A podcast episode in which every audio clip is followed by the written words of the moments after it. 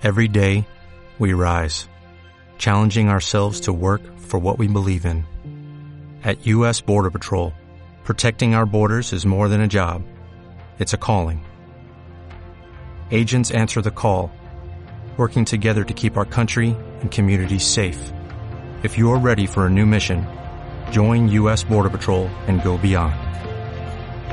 Learn more at cbp.gov/careers.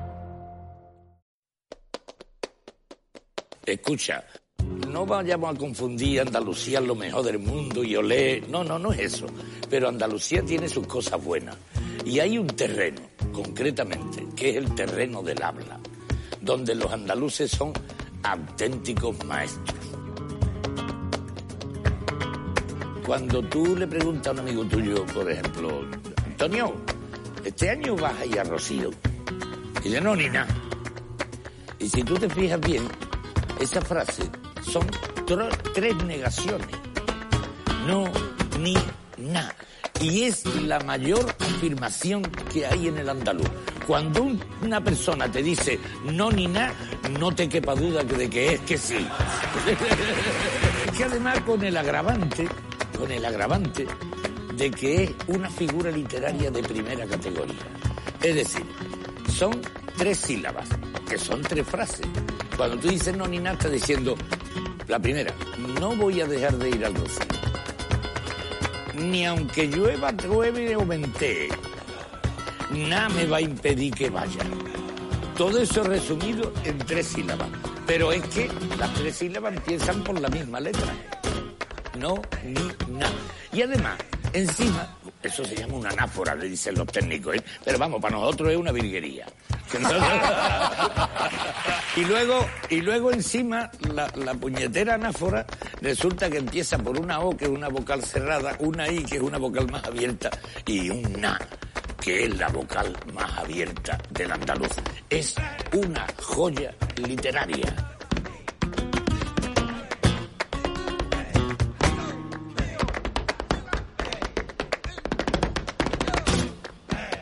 No, ni, na.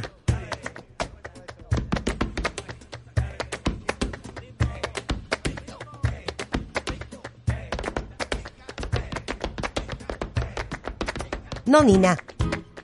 Esa es la afirmación más rotunda que te puede hacer un andaluz. Pero también el nombre de este programa, producido por Entelequia Philosophic.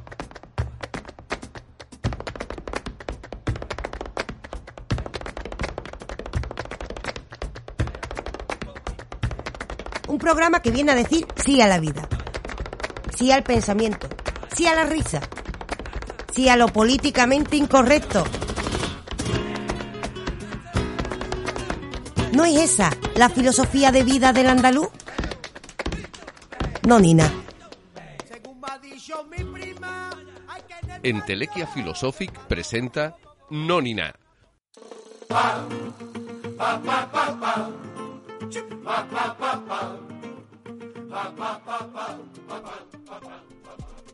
Y aquí estamos, arrancando un nuevo año, 2022, que han llegado los dos patitos. Vamos a darle un poquito de alegría, a desmadrarnos, como nos dice la canción de David Palomar. No, ni nada. Arrancando un nuevo año y echándole, como no, un poquito de alegría, que las penas ya vienen solas. Eso sí, nosotros, como siempre, en nuestra línea, estamos aquí para mirar cómo está el patio, pasarle una ojeada al mundo, porque no vea la que estamos formando. Eso sí, como las penas vienen solas, pues también de camino nos reímos un poquito del mundo, que la risa es vida, y en la vida estamos también para desmadrarnos, que ya nos lo dijo el maestro, David Palomar. Así que felicitado a todo el mundo, pero con el mensaje claro, la vida para desmadrarse, pasarle un poquito de alegría. Y no vea la alegría que traemos hoy, que arrancamos el año con un programa especial, como tienen que ser los principios de año. Eso sí, nosotros como cada semana lo primero que vamos a hacer es echarle una ojeada al patio. ¿Cómo está la cosa? ¿Qué está pasando en el mundo? Lo veremos en nuestras noticias internacionales y las nacionales. Y agárrense ustedes, porque como ya se ha acabado la época de paz y amor, pues ya empiezan los países con las guerritas y con las cositas de ellos. Ya sabemos que miramos las noticias y todo está lleno de problemas, pero bueno, nosotros con tranquilidad miraremos las noticias, nos reiremos un ratito y por supuesto en ella, como cada semana, buscaremos al idiota de la semana. ¿Quién es aquella persona que no ha pensado en los demás? Lo vamos a decir y en esta ocasión el primer idiota del año. Y después de esto, como no, lanzaremos nuestras preguntas al mundo, que el mundo también está para reflexionar. Y a partir de esto, como no nos podemos quedar con nuestro propio mundo, nos vamos a asomar con el arte de la mayéutica a otros mundos. ¿Y qué mundo traemos hoy? Señores, agárrense a la silla, porque hoy tenemos un invitado muy, muy, muy especial, que les va a encantar, que se lo digo yo ya, que se gana cualquiera, no ni nada. Hoy traemos con nosotros a un filósofo de categoría, pero ojo, no se asusten ustedes, porque el filósofo que traemos hoy llena estadios hablando de filosofía. Ojo, cuidado, que sí que lo que he dicho es verdad, que llena estadios de gente que prefiere escucharle a él a tener un puñado de cheerleader. Algo bueno hará, ¿no? Pues claro que hace algo bueno. No solo bueno divulgando filosofía, sino que es que además está sembrado. Ya lo verán ustedes. Y ojo, que estos no son los únicos motivos por los que ustedes tienen que quedarse a escucharlo. Que este hombre es para no perdérselo. Resulta que este hombre no solo llena estadio hablando de filosofía, sino que además de ser el Rolling Stone de la filosofía, sobre todo en tierras latinoamericanas, por cierto, también trabaja en una de las universidades más importantes a nivel internacional, como es la UNAM, en México. Pero es que para colmo, estas charlas que llenan estadios las da en andaluz. Sí, señores, que es de nuestra Andalucía y va llevando nuestro acento y nuestra cultura por todo el mundo. ¿Quién es este invitado? Pues nada más y nada menos que David Pastor Vico. Les va a encantar. Y no voy a romper más magia porque ya lo verán ustedes, que lo que les estoy contando es verdad, no ni nada. Así que venga, arrancamos ya el programa. No ni nada. Puedes seguirnos en YouTube, iVoox, Spotify y en todas las redes sociales. Búscanos como Entelequia Philosophic. Ea, ya estamos arrancados, como el primer programa del año de 2022. No ni nada. Ahora bien, ¿cómo empezamos? Lo primero, echando una ojeada al patio. ¿Cómo está el mundo? Vamos a mirarlo y empezamos por nuestras noticias internacionales. No, ni nada.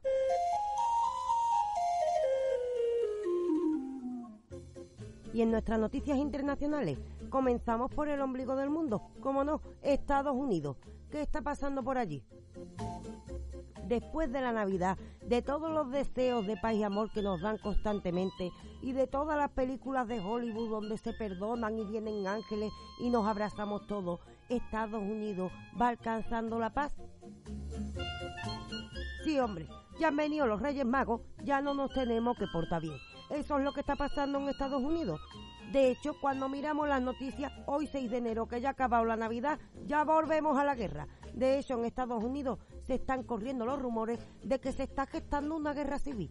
¿Y esto por qué? Pues porque resulta que la politóloga y asesora de la CIA, Bárbara Walter, que nombre más chulo, ha publicado un libro que se llama Así empiezan las guerras civiles y describe el asalto al Capitolio. ¿Recuerdan ustedes cuando se colaron una pandilla de colgados que parecían una chirigota dando vueltas por el medio del Capitolio? Que al final no pasó nada. Pues bueno, resulta que según esta mujer, eso fue el principio de un conflicto que va a terminar gestando una guerra civil. Y hace ¡pum! Digo, ya está aquí la guerra. Vea, acabamos de empezar el año, estamos en un año alegre, el 22, los dos patitos, y ya nos están anunciando una guerra. Diciendo, ay Dios mío, líbranos de todo lo malo. A esto no hay derecho. Mete susto de esta manera. Además, vamos a pensarlo bien. Todos los negros que se habían cargado en las manifestaciones, ¿eso no era el principio de una guerra civil? Ahora el principio es culpa de los del Capitolio y no de que estáis picados constantemente. Mira, no vamos a empezar el año con tanta penuria. No hay derecho a esto. Pero ya vemos cómo empieza el año y cómo está el patio en las noticias internacionales, que ya nos están anunciando guerra. Porque lo que están diciendo es que los americanos se van a pelear entre ellos. No sabemos si también esto significa que van a dejar de pelearse con el resto del mundo, que también iba siendo hora. Teníamos esperanza en el espíritu de la Navidad, pero se les ha pasado pronto. Eso sí, nosotros todavía estamos contagiados de la alegría de principios de año y no nos vamos a contagiar de estas penurias. Que se arreglen ellos sus peleitas, que bastante tenemos el resto. Esperemos que esto no llegue a ninguna parte. Nadie quiere guerra, y mucho menos a principios de año, que todavía estamos recogiendo el Belén. Estamos perezosos por tanta comida y tanta fiesta. No son momentos. Hay que tener poca vergüenza para declarar la guerra ahora. Un poquito de decencia. Pasamos a otra noticia. Esta no nos gusta. Y como no nos gusta, aparcamos América y vamos a ver qué está pasando en otro país. Por ejemplo, vamos a ver qué está pasando en Rusia.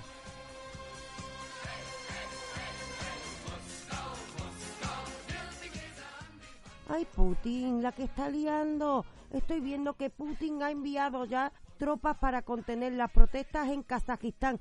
Que vaya nombre de país que no me sale, que tiene nombre de marca de lavadora. Pero bueno, está mandando tropas. Está mandando militares Putin para parar las protestas en Kazajistán tras la muerte de decenas de manifestantes. Pero qué poca vergüenza. Acaba de empezar el año y ya estamos con conflictos de este tipo. Y lo que es peor, y como es típico en Putin, resulta que se creen que están rescatando al país y al presidente. Bueno, yo no sé quién tiene la razón en este conflicto. Lo que sí es cierto es que no podemos empezar el año arreglando las cosas a base de guerra y de invasiones militares. ¿Qué está pasando? Que acabamos de empezar, que nos hemos felicitado el año, nos hemos deseado paz y amor y se nos ha pasado en un momentito. Claro, ya ha pasado Papá Noel, ya han venido los Reyes Magos, ya la gente tiene los regalos y ya está, a empezar a darse puñaladas los unos a los otros. Vamos a espabilarnos, a ver si nos dura más un poquito el espíritu de la Navidad. En fin, cuando vemos qué está pasando en el mundo, más allá de nuestra frontera, lo que vemos es que estamos más desatados que un hurón con un ataque epiléptico. Madre del amor hermoso, vamos a dejarlo. Hasta aquí nuestras noticias internacionales.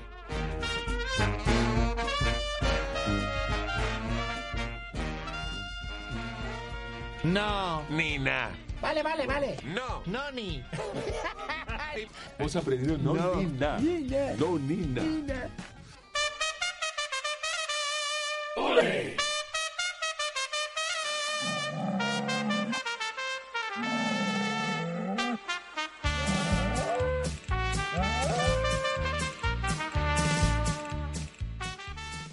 noticias nacionales, no vayáis a creer que España está mejor que el resto del mundo, que aquí tenemos las cabezas más desordenadas que una caja de la casito.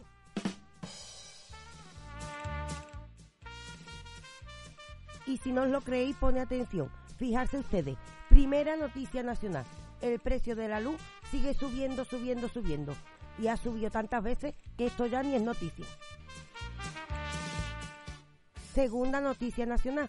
Que el antiguo rey Juan Carlos está cabreado y muy indignado porque no ha podido venir a España por Navidades y además ha pasado su cumpleaños solito. No le han llamado las hijas. Vamos, que está cabreado.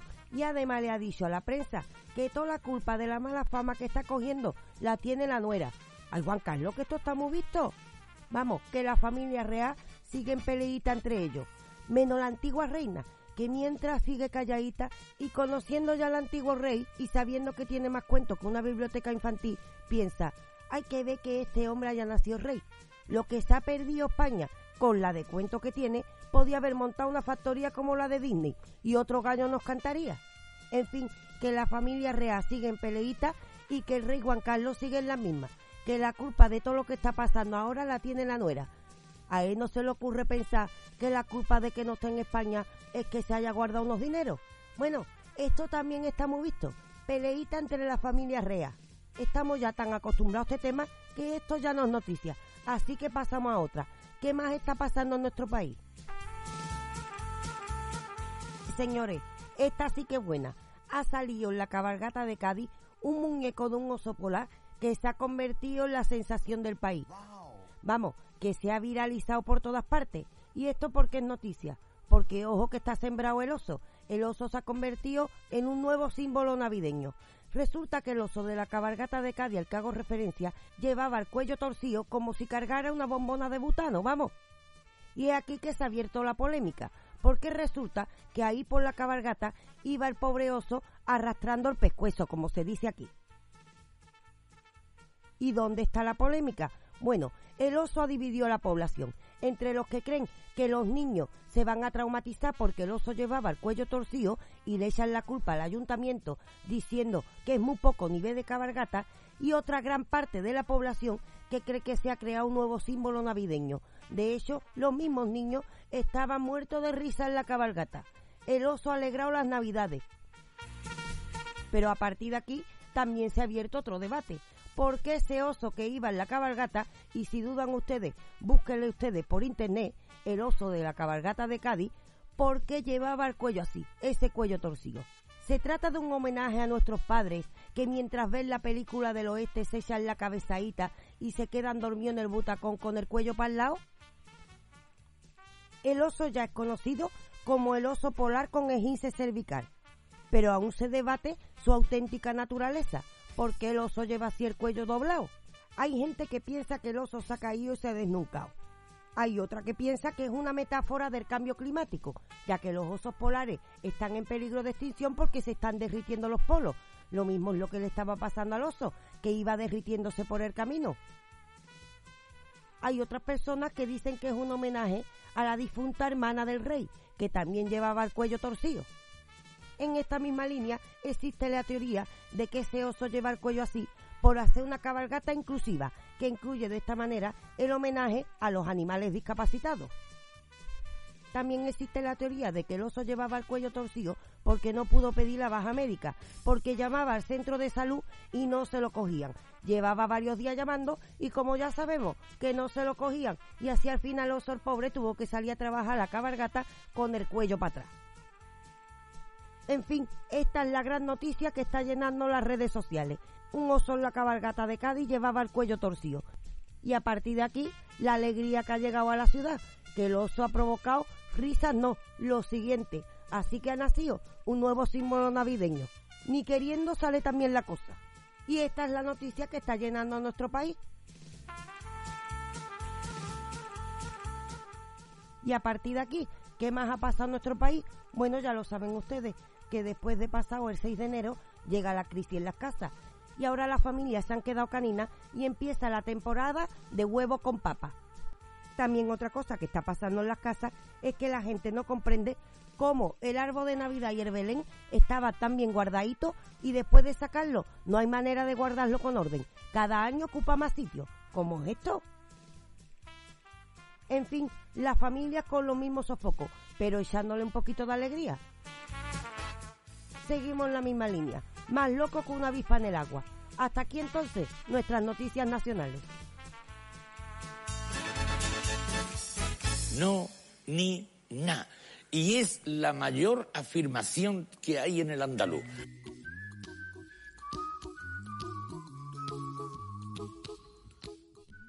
Y a partir de aquí, ya están viendo ustedes cómo está el panorama, cómo está el patio. Estamos desbaratados, perdidos. Pero nosotros nos lo tomamos con tranquilidad, sin mal rollo, sin acritud. Si al fin y al cabo el circo ya lo tenemos montado. Ahora bien, esto está pasando en el mundo porque en el mundo hay mucho idiota suelto. Sí, idiota he dicho. Y no crean ustedes que insulto por insultar. Nada de eso. Recuerden ustedes, como les recordamos cada semana, que idiota significa el que no se encarga de lo público. Es decir, el egoísta, el que no mira por los demás. Y el mundo, les digo yo, que está así de desbaratado porque hay mucho idiota suelto. Eso sí, nosotros no nos sofocamos, con tranquilidad, de buen rollo. Pero esto también hay que decirlo.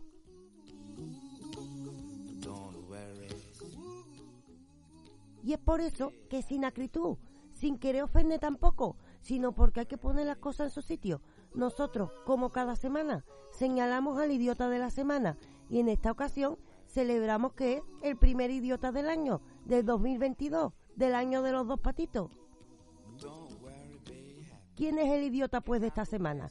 Señalamos al idiota como aquellas personas, recuerden, que no se han cargado de lo público, que no ha mirado por los demás. Y cómo no, ya sabemos que en el Congreso tenemos una cajita llena de idiotas de este tipo.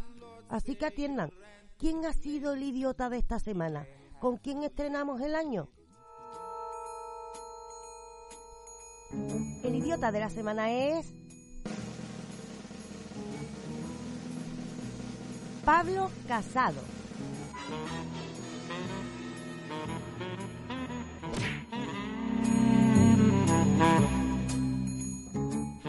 Esto es un sofoco constantemente. La política se supone que está para ocuparse del bien público y no paramos de sacar políticos. El presidente ya ha pasado por aquí unas cuantas veces y cada representante de todas las fuerzas políticas. Y ahora Pablo, de vuelta. ¿Y qué le ha pasado a Pablete? Ay Pablo, que a veces que se te va la lengua. Se ha venido un poquito arriba en un discurso. Yo sé que Pablo Casado lo que quiere es hacer oposición al presidente, que para eso está la oposición, que eso está muy bien, porque por supuesto hay que ponerle las pilas a todo el mundo. Ahora bien, se te ha ido la lengua, te ha pasado un poquito, y por eso te señalamos como el idiota de la semana. Aguantarla, a llevarla como se pueda, porque bastante aguantamos ya nosotros. Y es que el líder del Partido Popular ha metido la pata esta semana, o al menos así nos parece a nosotros, y si no juzguen ustedes. Resulta que ha dado un meeting en Galicia, y resulta que ahí en Galicia pues ha emocionado un poquito y ha dicho que en Cataluña hay profesores que tienen instrucciones para no dejar ir al baño a los niños que hablan castellano. ¿Qué está hablando Pablo, hijo? ¿Qué está diciendo? La cuestión viene al hilo del debate sobre el uso de las lenguas regionales o el castellano en el sistema educativo. Un debate que ya va siendo largo, pero este no es el caso. El caso es que está ofendiendo a todos los profesores.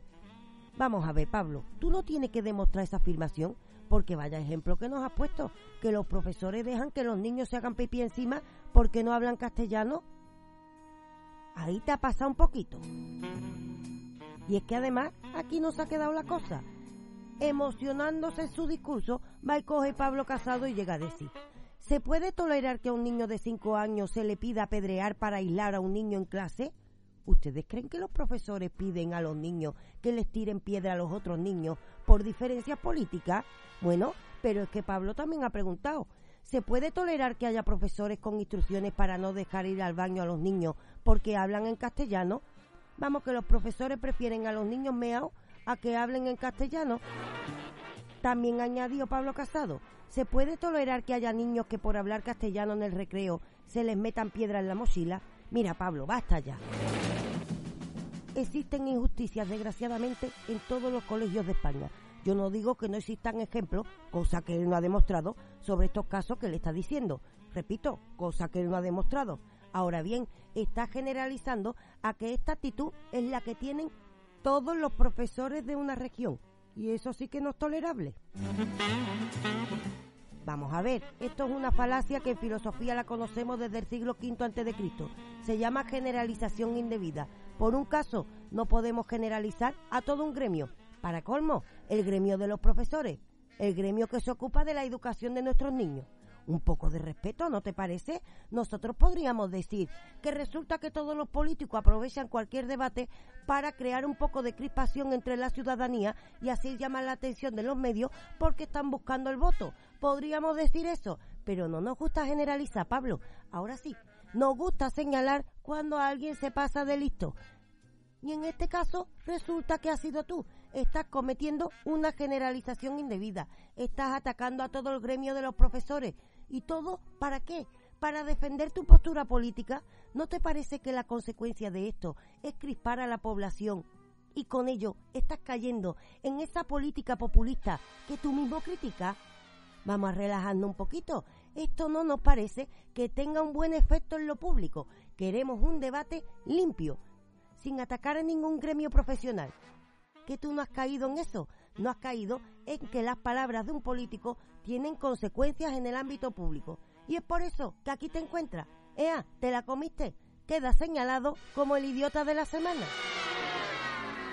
Puedes seguirnos en YouTube, iVoox, Spotify y en todas las redes sociales. Búscanos como Entelequia Philosophic. He oído hablar de ti. Siento curiosidad. Siento curiosidad porque siente curiosidad. Sin ánimo de ofender. No hay ofensa. Y viendo cómo está el mundo, es normal que lo que surjan sean dudas de cómo es posible que tengamos esto montado.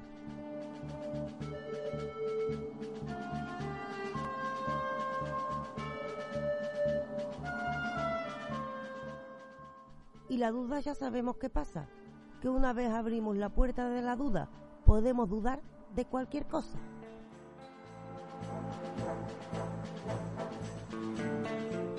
La duda es emocionante, es el principio del conocimiento, pero también peligrosa, porque no tiene fin. Les digo, podemos dudar de cualquier cosa. Y es así que me pongo a dudar. Y hay preguntas que no puedo dejar de hacerme. Por ejemplo, ¿saben ustedes que la expresión te dejo al revés escribe jódete? ¿Creen ustedes que esto es casualidad? Y de la misma manera, sin ánimo de ofender, ¿no creen ustedes que nos estamos pasando con eso de ser tú mismo? ¿No hay gente que debería empezar a disimular un poquito?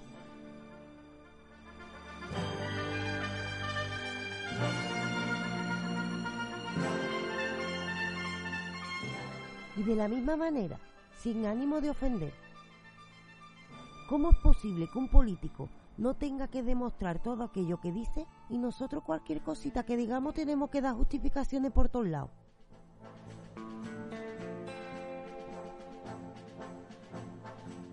¿Cuánto vamos a tardar en cortar circo?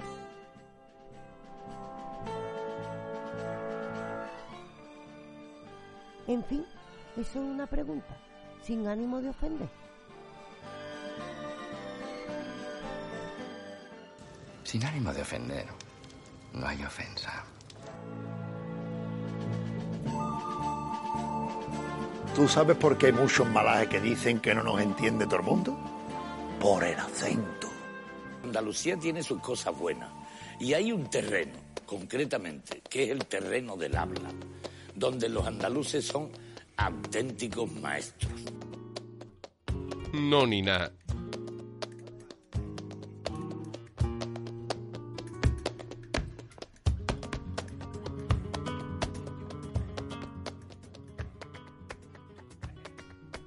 que hemos visto cómo está el patio, nos toca asomarnos a otros mundos, los mundos que viven en otros. ¿Y cómo hacemos esto? Pues como cada semana, practicando el arte de la mayéutica. Recuerden ustedes, un arte que aprendimos de Sócrates, que nos decía que con una buena conversación podemos provocar el arte de hacer parir nuevas ideas. Y cómo no, que esto pasa, que ya llevamos varios programas comprobándolo. Ahora bien, también nos decía Sócrates, tenemos que atender a los argumentos de las personas, no a los juicios previos que tenemos de ellas. Así que nosotros también, para practicar el arte de la mayéutica, como cada semana, lo hacemos partiendo de nuestra propia ignorancia. Y esto lo hacemos enfrentándonos a la persona con la que vamos a hablar, fingiendo no saber nada sobre la misma. Eso sí, les chivo, en el fondo es fingiendo, porque una sabe de quién va a hablar. Así que les doy un pequeño chivatazo antes. Hoy vamos a practicar el arte de la mayéutica con David Pastor Vico. Y esto se lo digo con placer, con gusto y también con mucho orgullo. ¿A quién traemos hoy? Pues resulta que hoy traemos a un compañero de aventura, un comunicador y docente nato. Vico es un filósofo andaluz, pero cuyo mensaje está llegando al mundo entero. Cuidado, Vico es experto en ética de la comunicación y en la transmisión de valores, y destaca especialmente por su labor como divulgación del pensamiento crítico. Ole por él.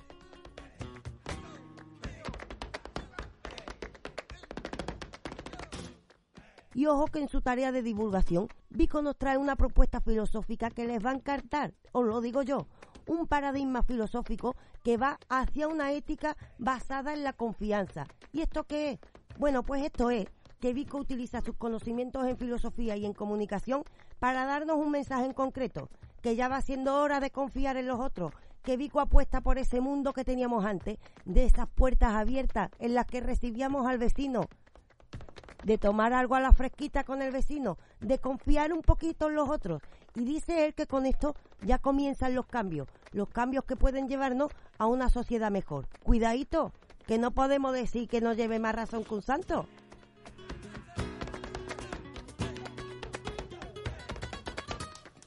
Pero que no es solo por esto, que ojo que Vico si algo tiene es carisma y habilidades comunicativas, que le han permitido dirigirse a auditorios de más de 10.000 personas. Sí, señores, hablando de filosofía, que hay público ahí.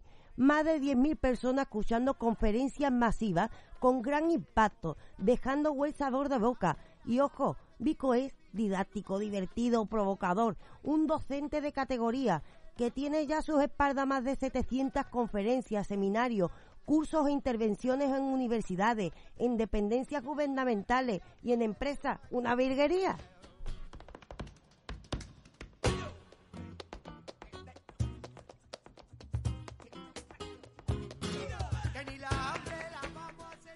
Y no hablemos ya de sus colaboraciones en medios de comunicación, prensa, radio, televisión. Es muy posible que algunos de ustedes se acuerden de él, ya que Vico participaba en el programa de otro ilustre andaluz, Manu Sánchez, y también de otro ilustre, Pepe da Rosa. Y aquí debo decirle que tengo el gusto de poder afirmar que Vico es de esas personas que va abriendo camino, porque hoy ese hueco en el programa de Pepe da Rosa lo ocupa una servidora. No se le puede pedir más, abre camino a soñadores como yo, pero es que también abre camino al mundo porque nos invita a otra perspectiva vital. Un par de ojitos negros, cielito lindo de contrabando.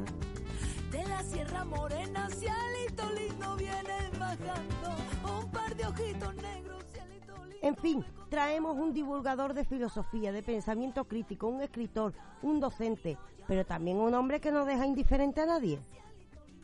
Actualmente Vico es profesor de asesoría y tutoría pedagógica en la Dirección General del Deporte Universitario, colaborador en la televisión de la UNAM, una de las universidades más prestigiosas del mundo, y ambas ocupaciones en dicha universidad. Ojo también, consultor en SM Ediciones de México. Actividades que al mismo tiempo compagina con su labor de conferenciante. Y ojo, así como escribir obras con éxito internacional con la editorial Planeta. Les digo, recientemente la obra Ética para Despistados, una obra para no perdérsela. El trabajo de Vico no podemos decir que sea convencional, como no lo es él, pero no es convencional porque viene a romper los moldes, a abrir camino y tenemos que decirles una cosa que les va a encantar. Vico llena conferencias con más de 10.000 personas. Vico ha llenado un estadio que prefería escucharle a él hablar de filosofía a ver un puñado de chislide. Ole por él. Pero es que encima todo esto lo hace hablando en andaluz. No me diga que nos gusta. No, ni nada.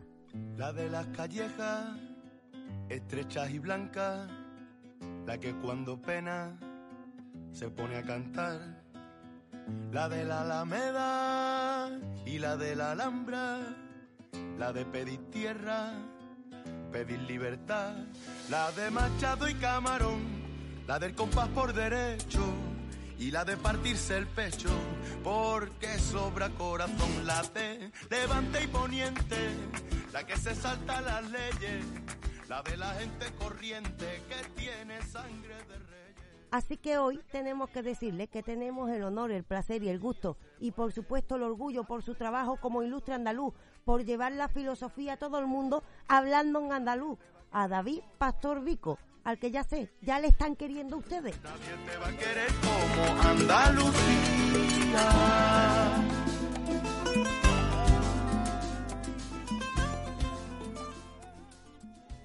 Así que ¿para qué nos vamos a enrollar más? Recibimos, por tanto, para practicar el arte de la mayéutica a este ilustre andaluz. Y ojo, agradecidos como no al pueblo mexicano que le ha acogido como bien merece Vico, rompamos ese mito de que no existe profeta en su tierra, que el Rolling Stone de la filosofía resulta, qué cosa más bonita, que hablan andaluz. Y el aceitunero, la que por febrero. Así que a poner oído, a levantar un poquito la cabeza, porque venimos a aprender de filosofía, pero también a valorar un poco nuestra cultura. Cosa que hace Vico, que al mismo tiempo que enseña filosofía, va divulgando muchos de los valores de nuestra bella Andalucía. ¿Disfrutamos con él un ratito? No, ni nada. Arrancamos entonces para practicar el arte de la mayéutica con ese nombre que no podemos olvidar. David Pastor Vico, un filósofo andaluz con mucho arte. No, ni nada. Nadie te va a querer como Andalucía te quiere. Nadie te va a querer como Andalucía. Puedes seguirnos en YouTube, iVoox, Spotify y en todas las redes sociales. Búscanos como Entelequia Filosófica.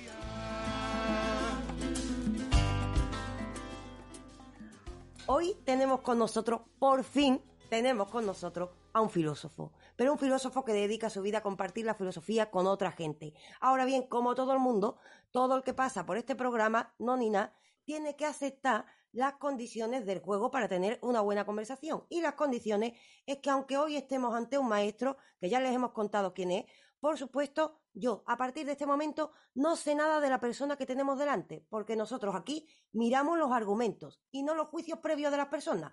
Así que para ello, lo primero, yo ya no sé nada, ¿quién tengo delante de mí? Hola Raquel, muy buena. Bueno, pues Tienes a una persona, para empezar, tienes a una persona y con esto ya podríamos estar hablando las siguientes 15 o 16 horas, ¿no? Podríamos llenar muchos huecos. Tienes a un padre de familia, tienes a un marido, tienes a un hijo, tienes a un hermano, tienes, bueno, pues tienes a un heavy metal que le encanta el rock duro y mover los cuatro pelos que le quedan en la cabeza. tienes a un amigo de muchos amigos, de muchos amigos en común. Tienes un amante de la radio, un amante de los medios de comunicación.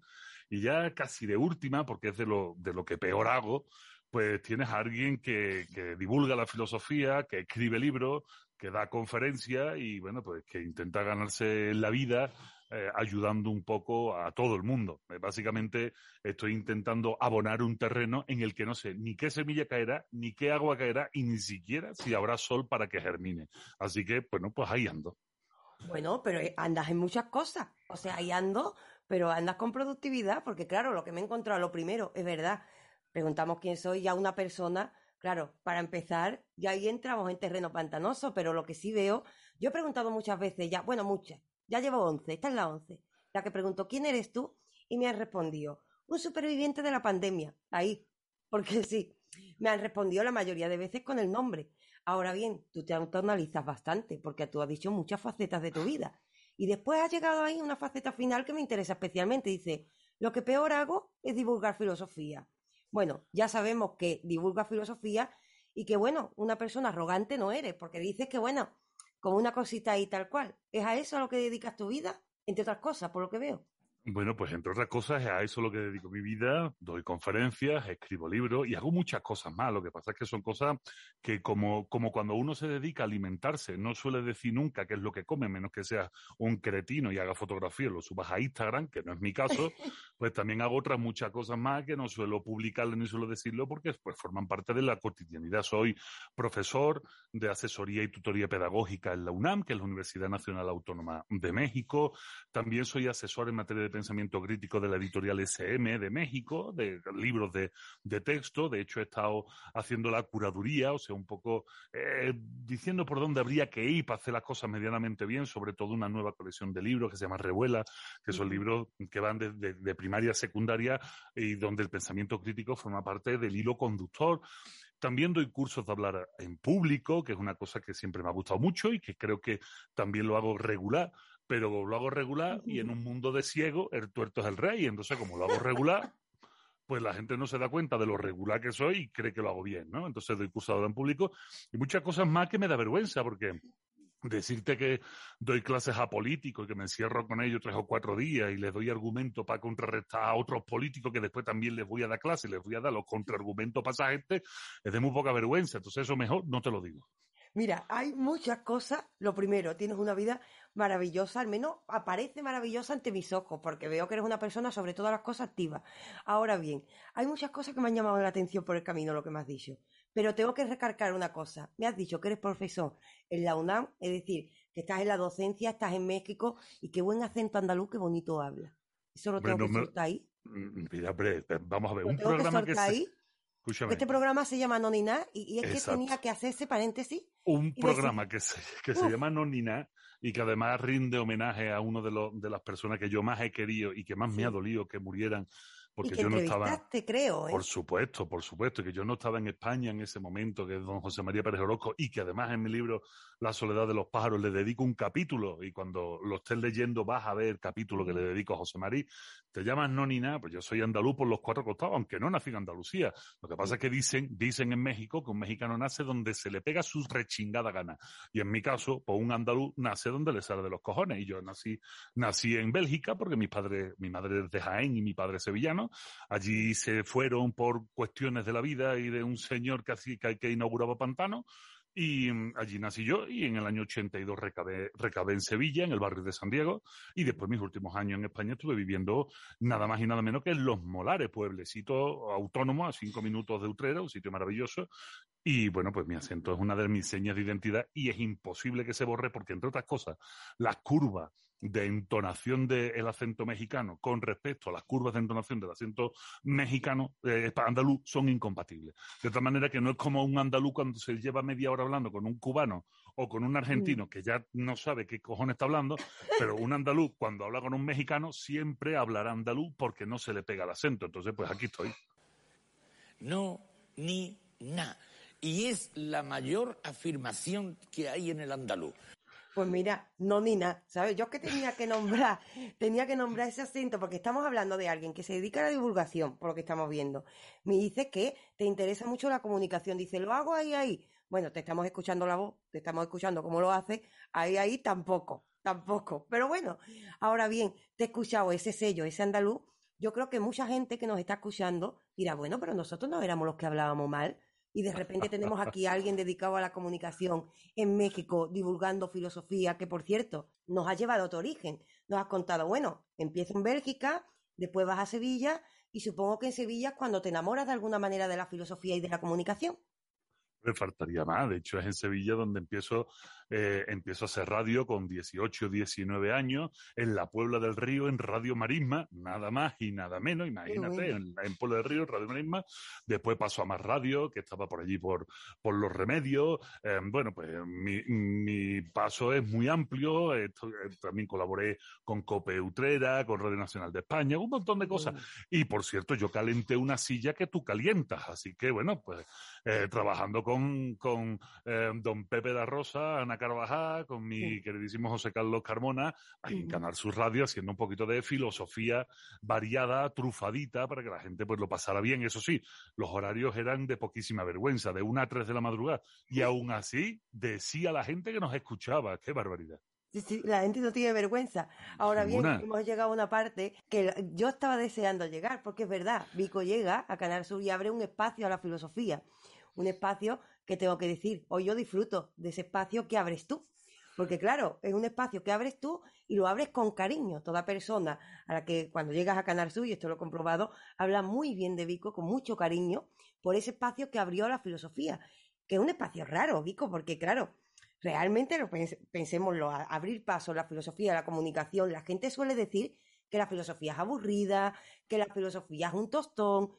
Claro, ¿tú cómo empiezas a abrirte paso en esto? ¿Cómo, cómo, primero, cómo se te ocurre y después cómo vas peleando? Esto no es una tarea fácil. Pues mira, para mí fue excesivamente fácil. Yo no sé por qué, pero algo te entra en la cara que le gusta a la gente y la cosa fue muy fácil y además pues, va a empezar de la forma que menos te puedes imaginar y más bonita. ¿eh? Empieza con tu invitado número 10, eh, con, con el Sevilla de los Mojinos, invitándome, invitándome para que fuera de público al programa de Manu Sánchez Colgados con Manu. Para que fuera de público. Yo fui de público allí, yo me senté y Manu, antes de que saliera en directo el programa, pues hablaba con el público. A mí me habían sentado delante, me mira y me dice, yo a ti te conozco. Yo pues, había hecho muchas jornadas de divulgación para la Universidad de Sevilla, yo trabajaba para la universidad haciendo congresos, eventos, ¿no? Una cosa muy bonita. Y entonces él algo había visto y sabía un poquito de, de por dónde iba yo. Estuvimos, cruzamos cuatro palabras, las cuatro palabras que puedes cruzar antes de que empezara el programa. Eh, él ya dio su show, un show magnífico. Yo ya me fui a mi casa y cuatro, cinco o diez días después, no recuerdo, me llama la secretaria de, de Tomás Sumer, que era el director en ese momento de ese programa, y dice, oye, que Tomás Sumer y Manu Sánchez quieren hablar contigo. Y, y yo en ese momento vivía, vivía en el Cerezo, en el barrio del Cerezo, sobre la avenida Doctor Federian en Sevilla y en el barrio de la Macarena, con mi mujer, recién casaditos los dos, dos pipiolos, con una televisión que se veía verde. Y, y en ese momento le digo a mi mujer, bueno, nada, porque quieren que, quieren darme una sesión de filosofía. Dice, pero no has tenido, no te has reunido con ellos. Digo, no, no me he reunido con ellos, pero no me van a invitar para tomar un café. Esto va por aquí. Y efectivamente, en cuanto me senté, me dijo Manu, yo no lo conocía, y me, mira Manu y me dice, tú sabes lo que has venido, ¿verdad? Digo, pues a que me invites a hacer una sesión de filosofía en tu programa. Y dice, efectivamente, ¿eh? pues ¿cuándo empezamos? Y ahí empezamos, y ahí empezamos, tuvimos un año y medio en parrilla, funcionando muy bien, y claro, Canal Sur, pues es una casa muy grande, muy acogedora, que te trata muy bien, y igual que estaba en este programa, pues empezaron a llamarme para colaborar en otros espacios de Canal Sur. Después seguimos con la semana más larga, programa que cambiaba mucho el formato y en el que ya ahí la figura de un filósofo ya costaba mucho más trabajo meterlo porque ya ni siquiera había una mesa por delante, ya era una cosa más complicada y estuve, nada, pocos programas porque, bueno, pues eh, no que hubiese un desencanto, pero tampoco había eh, una posibilidad de mantenerlo demasiado tiempo, ¿no? Pero en ese momento quien me rescata es Pepe da Rosa y me dice, oye, pues vente a la noche de Rosa, vente conmigo, vamos a hacer radio y estuvimos pues no sé cuánto tiempo y mira, una de las sorpresas más bonitas que me he llevado es que una de las veces que uno se estoquea por vanidad en internet y se busca en Google, resulta que hay algún pervertido que se dedicaba a escuchar mm, una serie de, no todos, pero sí unos buenos programas de los que hicimos allí con Pepe da Rosa y, colgarlos en podcast. ¿eh? Algún pervertido. Y, yo decía, oye, pero ¿quién ha sido la persona que se ha encargado de hacer esto? Yo, yo no soy, desde luego yo no soy. Y entonces, bueno, pues los comentarios, ahí sí puedes leer los comentarios bonitos de la gente con mucho cariño, a pesar de la hora que se hacía, pero bueno, los podcasts de esta posibilidad. Entonces, claro, para mí fue muy orgánico todo, ¿eh? no te creas que fue muy difícil, yo tampoco lo fui buscando mucho y, y la verdad me lo pasé muy bien y eso de estar con alguien como Manu Sánchez en Andalucía, que es un crack, que como decía por ahí el coronel Lara, es un bicharraco, ¿sabes? Y está en Andalucía con él, y, ya salí en la tele, y que cualquiera en la calle, en una época no había teléfonos móviles, y te paraban en cualquier momento firmando autógrafos, y yo decía, soy filósofo. O sea, un filósofo firmando autógrafos, esto es muy grande, esto es muy grande, ¿no? Y bueno, pues poco tiempo después, finalmente, en el año 2013, es cuando la Universidad Nacional Autónoma de México me invita a venir aquí a trabajar y pues yo decido coger todos los libros, coger toda mi casa, todo. Decidimos mi mujer y yo pues cruzar el charco y venirnos a México a ver qué pasaba aquí en América, ¿no? Y bueno, pues a empezar, no desde cero, porque el bagaje ya lo llevas contigo. Pero claro, es, un cambio tremendo, ¿no? O sea, hay que tener una valentía para ese paso no es como irte de dos hermanas utreras, eso te lo aseguro yo. O sea, no, tiene nada Hombre, lo primero es que cuando tienes que hacer una mudanza con un océano de por medio, ya te das cuenta de que la cosa cambia. ¿eh? Cuando el camión tarda, que no es un camión, que es un barco, tarda un mes en llegar y dices, hostia, esto está lejos, ¿sabes? Esto está lejos. Y, y sí, no, la verdad, eh, fue un cambio muy grande, un país maravilloso, muy diferente en muchos aspectos muy parecido en otros aspectos. Fíjate que yo con mi acento andaluz doy conferencia y a la gente no le molesta, ¿eh? Al contrario, les encanta. porque hay una cosa, hay una cosa maravillosa, Raquel. Como tú no sabes, yo te lo cuento. Y no es porque yo lo sepa, sino porque me lo dijo José, José Mari una de las cosas más maravillosas que hay es que todos los latinoamericanos hablan andaluz. Y esto es algo, esto es algo muy importante, ¿no? Y entonces, cuando ellos me escuchan y hablan andaluz, porque como bien decía José Mari, durante los 200 años de colonización desde Sevilla y después desde Cádiz, que eran los puertos de salida para, para América, pues todos los, españoles que tenían, que querían ir para América, tenían que pasar aquí un tiempo hasta que eran mm. reclutados o contratados o conseguían montarse en un barco. Y claro, obviamente, al final entonces se pegaba. Y entonces es una cosa muy bonita porque yo en Sevilla pido una cervecita y nadie se extraña. Y en México pido una cervecita y nadie se extraña y todo el mundo sabe lo que es. Ahora, en cuanto pido una cervecita, ya me dicen, tú eres español.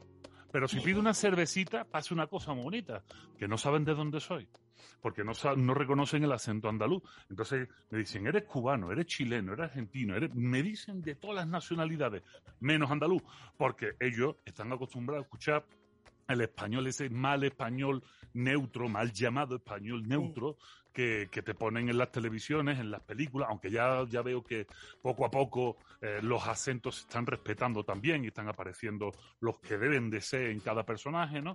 Y, claro, pues ellos no lo saben y, solo reconocen el acento español cuando escuchan la C.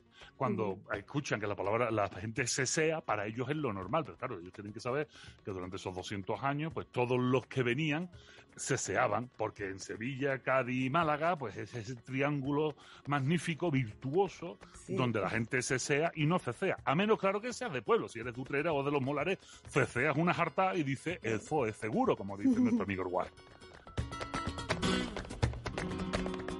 El 70% de las mujeres que, que fueron a colonizar América, cuando el descubrimiento de América, eran andaluzas o extremeñas, que el extremeño es muy parecido al, andaluz en montones de cosas. Entonces, naturalmente, la lengua se llama lengua materna porque la enseñan las madres. Y a todos los hispanoamericanos los enseñaron las madres andaluzas a hablar el hispanoamericano. O sea, que de los 420 millones de personas que hablan hoy el español, tiene WhatsApp, ¿eh? que cuando yo empecé a estudiar éramos los cuartos. ¿Mm? El primero era el inglés, el segundo era el chino, el tercero era el francés y el cuarto el español. Pues ahora mismo el segundo es el español. Y podíamos decir, es el español, pero en su variante andaluza, porque los hispanoamericanos, aunque tienen muchas diferencias también entre ellos y cosas de esas, el hispanoamericano es de origen andaluz.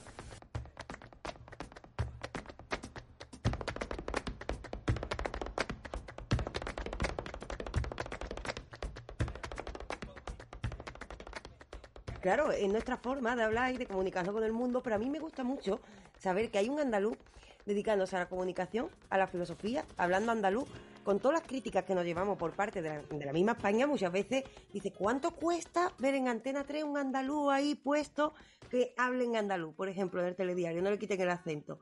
Pues está la misma vida. Pero ahora nos vamos a tu vida, tú te vas a México, llegas a México, ¿y qué empiezas a hacer en México por lo que veo? Empiezas a divulgar filosofía y la gente acepta con naturalidad tu forma de hablar y además lo haces desde, bueno, desde como tú te proyectas al mundo, como un andaluz. Y tienes aceptación allí en México, igual que aquí, la gente te quiso y fue surgiendo la cosa, allí también va surgiendo, ¿no? Exactamente, aquí la verdad es que yo vengo en el año 2013 empiezo, empiezo a trabajar en la universidad, que no es una universidad cualquiera, en el sentido de que le tengo mucho cariño, porque, bueno, es una casa muy grande también, pero grande no sabes cuánto. Estamos hablando de que la UNAM tiene ahora mismo cerca de 370.000 alumnos. 370.000, imagínate qué barbaridad. Eh, me invitan, yo empiezo a trabajar allí como, como coordinador de, de, eventos culturales, ¿no? Eh, eh, una cosa muy bonita, un trabajo muy chulo, y de repente me dicen, ¿a que no tienes lo que tienes que tener para subirte a un escenario y dar una conferencia? Y yo recién llegadito, ¿eh? Recién llegadito, dijo, ¿cómo que no? Venga, vamos. ¿Y cuánta gente hay? No, hay poca gente. ¿Cuántas? Dos mil personas. De filosofía y de filosofía, a ver si eres capaz. Y bueno, pues ahí empezó, ahí empezó, me reuní con dos mil padres. Antes había tenido pequeñas pequeña charlita con poca gente, pero de verdad el rock and roll empezó cuando me, pusieron delante de dos mil padres de padres de alumnos eh, de un de un bachillerato de una zona de una zona de aquí de México bastante ruda, bastante controvertida. Y bueno pues funcionó funcionó tan bien que a partir de ese momento me nombraron a mí la persona que tenía que dar la bienvenida a los alumnos y a los padres de nuevo ingreso en la universidad. Y bueno pues así llevo un chorro de años, pero mira eh, muy bien. Y a partir de ahí eh, ya empiezo un poco a delegar estos puestos administrativos, porque yo en, tres o cuatro años me nombraron director de comunicación del deporte universitario que es UNAM, que parece una tontería del deporte. Sí, sí, cuidado. Una universidad de 370.000 universitarios es la principal cantera, por ejemplo, para que todos los deportistas olímpicos del país salgan de aquí, ¿no? Claro. Hablamos de una universidad que es dueña del estadio olímpico donde Bob Beamon saltó eh, y ganó el récord mundial de salto de longitud en el año 1968. En la universidad está la, Biblioteca Nacional del país. Cuidado, 34 museos, cadena de radio, cadena de televisión. La UNAM tiene 14 líneas de autobuses propias. tiene la extensión, tiene casi la extensión entre claro. Claro, entre Carmona y Córdoba, o sea, estamos hablando de una cosa bestial y además que se, se, expande por todo el país, ¿no? O sea, en, cada estado de esta nación, igual que en España tenemos comunidades autónomas, aquí tenemos estados, porque esto es una república federal de estados, ¿no? En cada estado hay una sede de la UNAM, no solo en cada estado, que en Madrid también hay una sede de la UNAM, ¿eh? en cada continente hay una sede de la UNAM, entonces, bueno, pues estoy muy, muy contento y a partir de ahí, pues es cuando me empiezan a llamar de otras universidades del país, de otros gobiernos de otros estados, ferias del libro, porque ya empiezo a publicar, etcétera, etcétera y, ahí vamos, ¿no?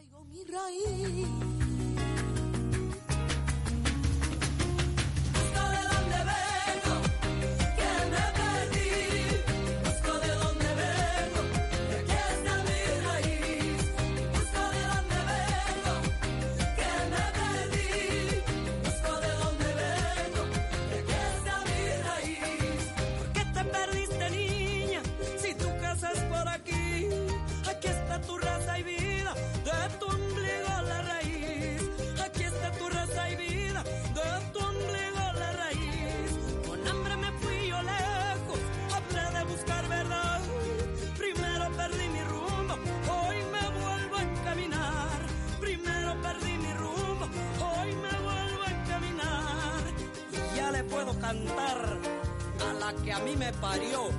Ya no me siento invisible, ya puedo ser quien soy yo.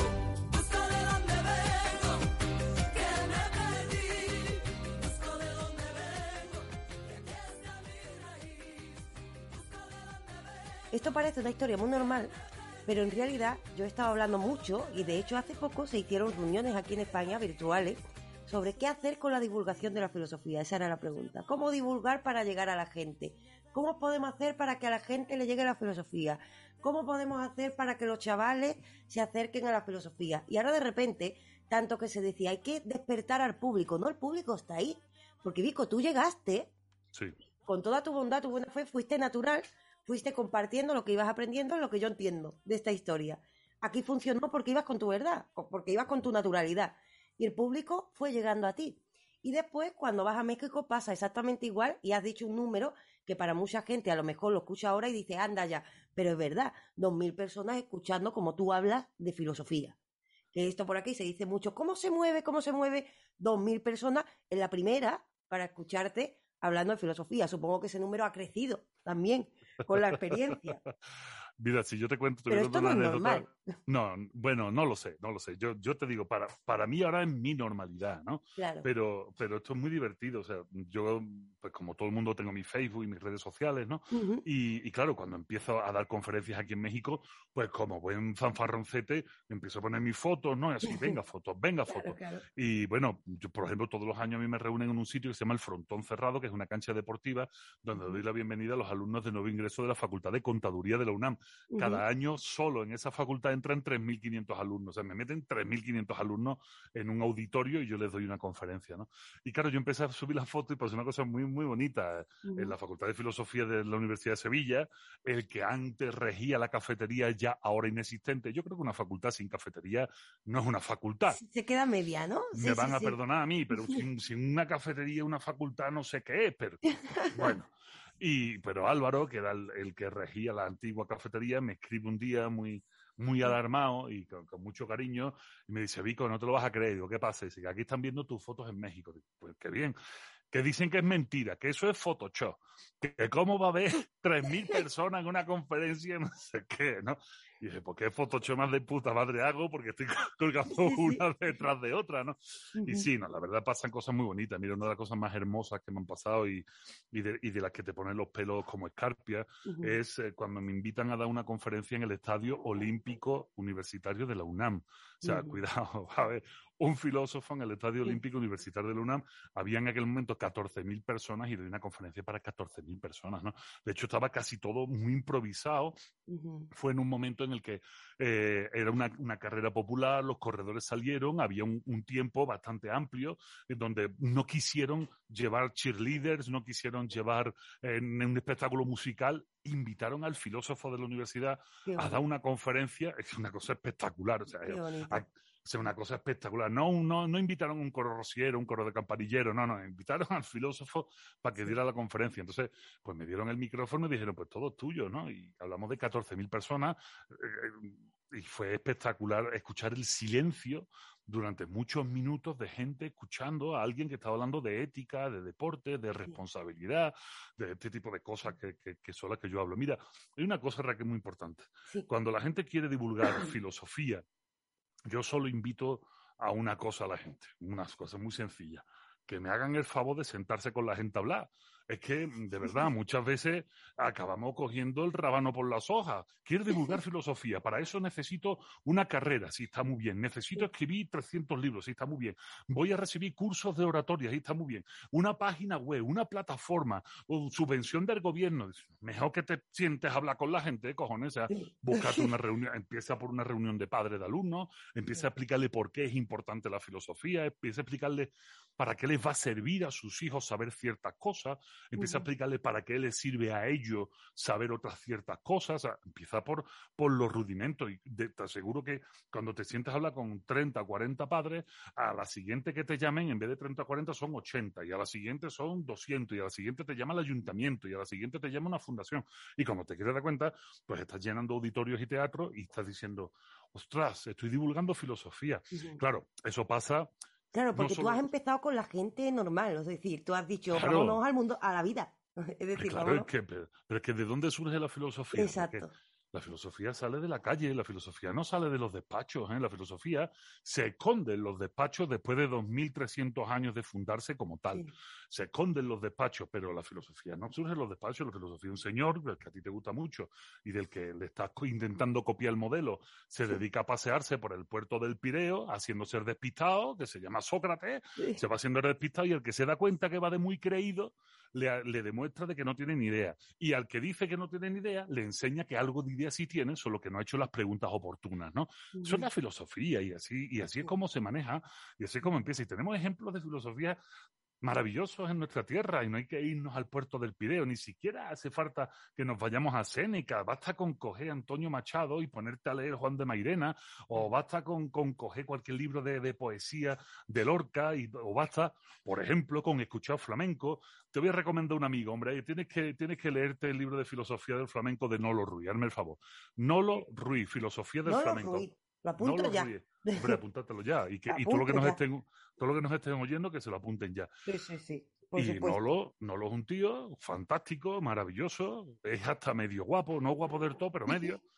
Y Nolo es un tío fantástico que se ha dedicado a extraer la filosofía viva de las letras del flamenco de nuestra tierra, ¿no? Y es un trabajo maravilloso, es un libro, mm, vamos, Nolo es doctor en filosofía y ahora le han dado plaza de profesor en el Departamento de Antropología de la Facultad de, de Sevilla, que yo le mando laureles y le mando gloria bendita a este chaval, ¿no? Tío de puta madre. Entonces, eso es la filosofía. la- claro, cuando estamos acostumbrados, y tú lo has dicho muy bien, la gente cree que la filosofía es aburrida. No. Los aburridos son los malos profesores de filosofía. Eso. Esos son los aburridos, Raquel. O sea, ¿cómo va a ser, ¿cómo va a ser la filosofía aburrida? La filosofía no puede ser aburrida en la vida. Pero te digo que al final la gente está deseando de sentarse y escuchar a alguien que le diga las cosas puestas en orden, que es lo que hacemos nosotros, decir las cosas puestas en orden. Y cuando lo hace, la gente dice, hostia, me he enterado. Hostia, me he tragado una hora de, de- Yo muchas veces estoy dando una conferencia y digo, ¿tú te has dado cuenta que llevamos una hora hablando? ¡Ostras! Y miran el reloj diciendo, madre mía, digo, pues una hora de filosofía, mira, para casa tranquilitos. ¿no? Pues, ¿qué está deseando? La gente está deseando que estamos de charlatanes hasta las narices, Raquel. No, ni na. Y es la mayor afirmación que hay en el andaluz. Yo creo que la gente tiene esa necesidad.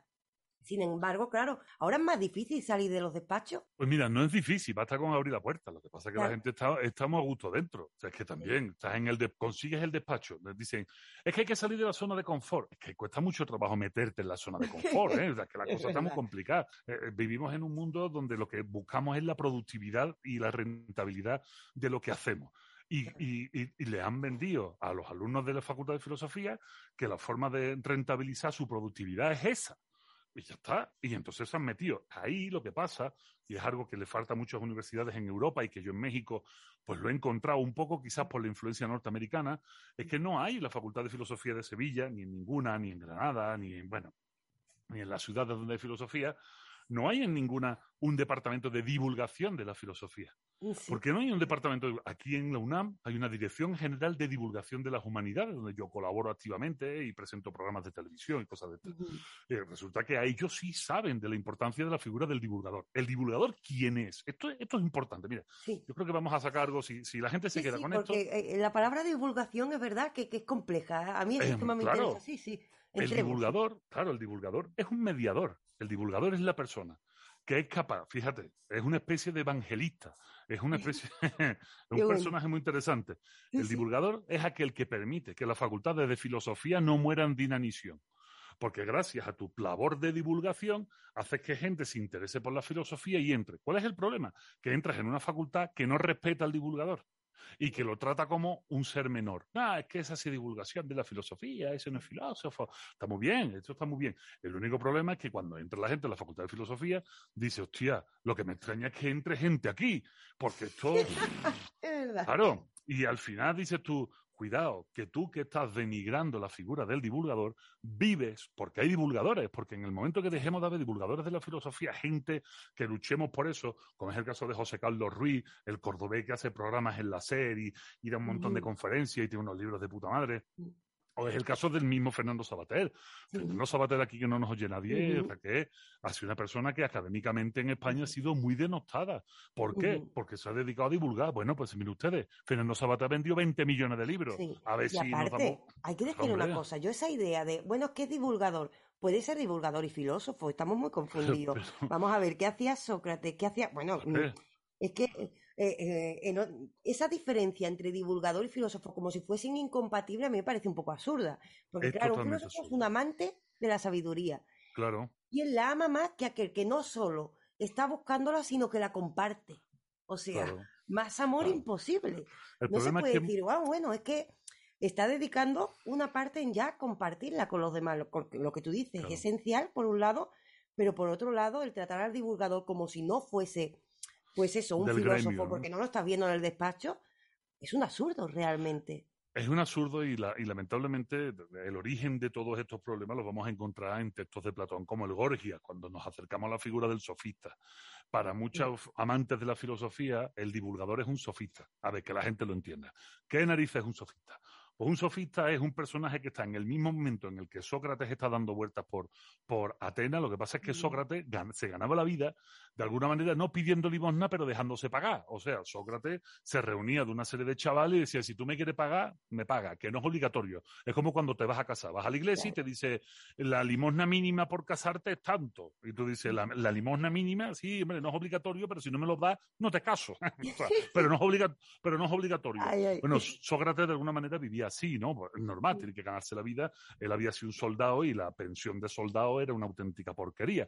Y entonces, pues él se ganaba la vida así, se reunía con los hijos ricos de gente compacta de la ciudad y esta gente pues le daba su dinerito. Y mientras Sócrates hacía eso, había otros personajes que decían, no, mire usted, yo soy un sofista. ¿Qué es un sofista? Bueno, pues es la mezcla de dos palabras, sabio y sabiduría. O sea, el sofista es el sabio que enseña sabiduría. Y los sofistas en un primer momento hacían filosofía pura y dura, analizaban la naturaleza de las cosas, trabajaban, como dicen los pedantes, sobre el arjé de la fisis, ¿no? Trabajaban sobre cómo se compone la naturaleza, cuál es la raíz de las cosas, hasta que se dieron cuenta de que la gente no pagaba por eso y ellos tenían que comer. Y entonces se pusieron a dar retórica, a enseñar a los a los pelados de aquella tierra, a enseñarles a, a hablar para defenderse en juicio público, para quedar bien delante de los amigos en Herba, etcétera. Y entonces tenían una tarifa. No eran como Sócrates que tenía una limosna mínima, sino que un- tenían una tarifa. Yo cobro tanto. Y a Sócrates eso no le pareció bien. ¿Por qué? Porque decía, oye, soy gente muy valiosa, soy gente muy inteligente, pero estáis vendiendo el conocimiento al mejor postor. Al final no buscáis la verdad, lo que estáis buscando es pasta. Y claro, es decirle, ¿y tú que qué? y- pobres. a ver, colega Sócrates, si a ti no te pagan, a ver si tú sigues dando clase, a ver que yo me entere, ¿no? Que, que esa es otra. Pasa que nunca, esa, esa parte no aparece en los textos, porque como lo escribe Platón, que es discípulo de Sócrates, pues Claro. Platón tira para su jefe y no tira para los otros. Y entonces ahí en ese momento se empieza a denotar, tanto Sócrates como Aristóteles, eh, digo, Platón como Aristóteles, empiezan a denotar la figura del sofista. Y hoy en día, los filósofos de academia muchas veces ven a los divulgadores como sofistas. Pero mire usted, que, que uno cobre por hacer divulgación es lo mismo que un profesor cobre por dar clases. Es que esto es así. El papel del divulgador es explicar cosas que aparentemente son muy complejas y que necesitan de una gran, gran contextualización de una manera sencilla. ¿Qué es lo que sucede cuando divulga? Bueno, pues sucede que se te olvidan las especies, ¿no? O sea, mm, yo no, en- yo tengo una hora para darte alimento. En una hora te puedo hacer un buen perrito caliente o una buena carne asada, pero no te puedo hacer un potaje de garbanzo. Porque un potaje de garbanzo Claro. son tres horas hirviendo, no te lo puedo hacer. Entonces, claro, ¿qué sucede? Que en el potaje de garbanzo vas a encontrar todo. Vas a encontrar su pedazo de calabaza, su chorizo, vas a encontrar todos los avíos, ¿no? Mientras que en una hora vas a encontrar un buen pedazo de carne, unas papas fritas y un pegote de mayonesa y un mendrugo de pan. Que está bueno, buenísimo. Que sirve, Buenísimo. para, sirve saciarte, por supuesto. Ahora, lo que no sirve es para meterlo en tupperware y guardarlo. Eso ya no sirve.